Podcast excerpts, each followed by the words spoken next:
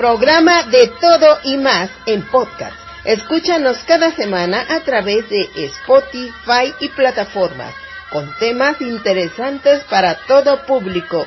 Conducido por Nora Guadalupe Estrada, Cristi Odet y la colaboración del periodista venezolano Nelson Enríquez. No lo olvides, de todo y más. Siguiendo en este mexicanísimo mes de septiembre, comenzamos con este programa. En esta ocasión hablaremos de la bioserie de María Félix en De Todo y Más. Yo soy Nora Guadalupe Estrada. Una de las bioseries que ha causado gran expectación este año 2022 es la de la vida y trayectoria artística de la doña María Félix aunque esta bioserie ha sido transmitida solo en exclusiva por la plataforma VixMás de Televisa. No ha sido vista por la mayoría del público en televisión abierta. Aún así, ha causado una gran sensación. Esta bioserie de María Félix es un proyecto de Carmen Almendaris y está protagonizada por las actrices Abril Vergara, Jimena Romo, y Sandra Echeverría en sus diferentes etapas de vida y fue estrenada este 21 de junio pasado. Esta bioserie destaca la belleza y el gran carácter que María Félix poseía desde temprana edad, mostrando su vida familiar, así como su fama internacional como actriz. También habla sobre los amores de la doña.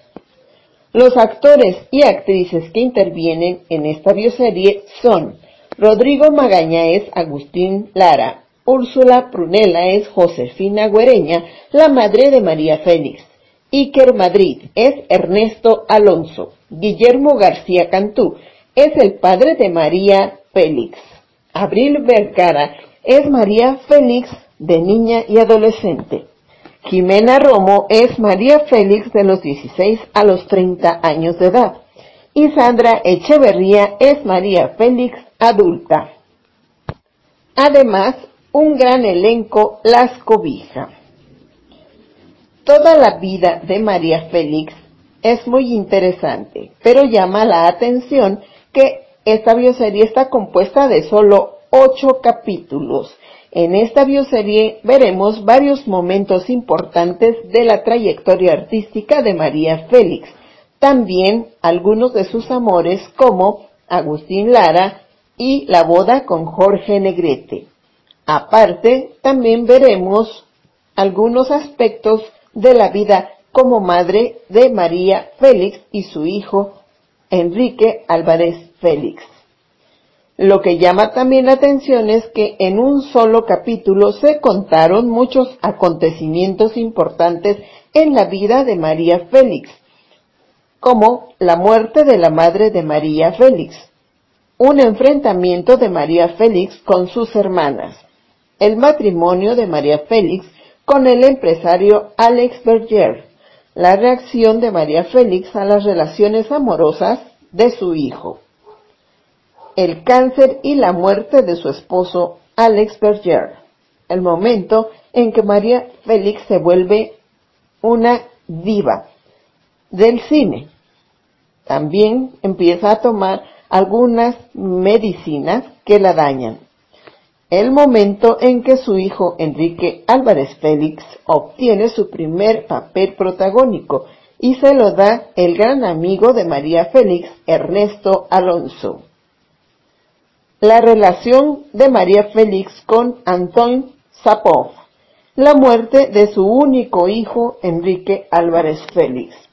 Luego de esto, María Félix muestra las disposiciones que ella misma tomó para cuando ella muera. En la misma fecha de su nacimiento, María Félix muere y sorprende a todo mundo, dejando también su fortuna a su fiel secretario. Todo esto compone un solo capítulo, el capítulo final de esta bioserie. Hoy quisimos recordar a María Félix, pues es uno de los íconos de México en el mundo. Y en este mes de septiembre, los íconos mexicanos tienen que ser resaltados. Seguimos en este programa Viva México y de todo y más.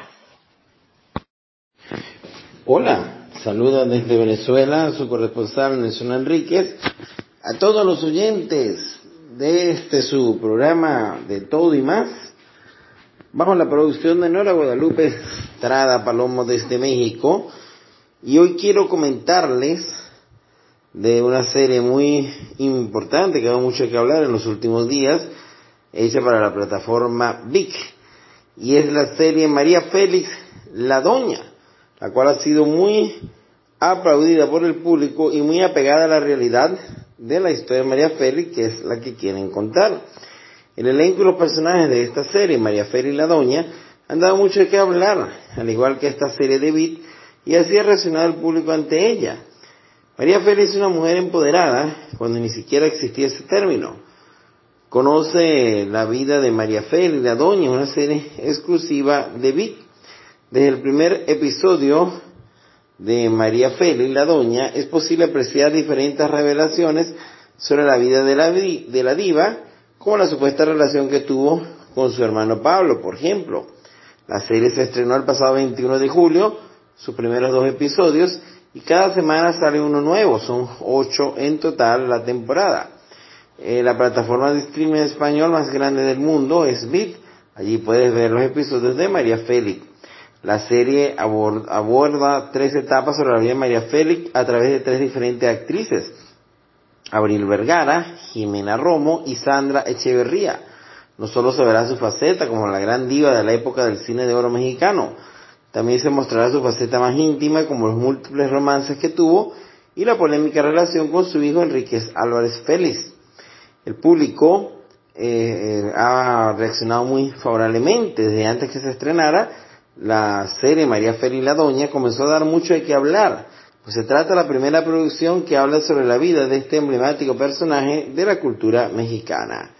Realmente todos han comentado eh, que la serie retrata fielmente los hechos de la vida real, lo cual hace increíble a María Félix la Doña. Desde los primeros capítulos, el público en general de distintos países quedaron encantadas con esta bioserie. verdad que muy interesante la vida de María Félix, la gran diva del cine mexicano, ahora inmortalizada y dada a conocer a las nuevas generaciones a través de esta serie. Será entonces hasta una próxima entrega. Hola, ¿cómo están? Yo soy Christy Odette y hoy les voy a hablar sobre Marilyn Monroe. Marilyn Monroe fue un icono de la época dorada de Hollywood. Fue actriz, modelo y es considerada una de las mujeres más hermosas del mundo y, aún sigue siendo recordada a, a pesar de que han pasado muchos años de su muerte, la cual fue el 4 de agosto de 1962. Bueno, hoy les cuento algunas curiosidades de Marilyn Monroe. Número 1. Su nombre completo fue Norma Jean Baker y nació el 1 de junio de 1926 en la ciudad de Los Ángeles, Estados Unidos. Número 2. Vivió su niñez y adolescencia entre orfanatos y hogares temporales debido a que su madre Gladys Baker Mortenson sufría de esquizofrenia paranoide y fue internada en un hospital psiquiátrico cuando ella aún era muy pequeña. Número 3. A los 16 años sus padres adoptivos tuvieron que mudarse y no podían llevarla.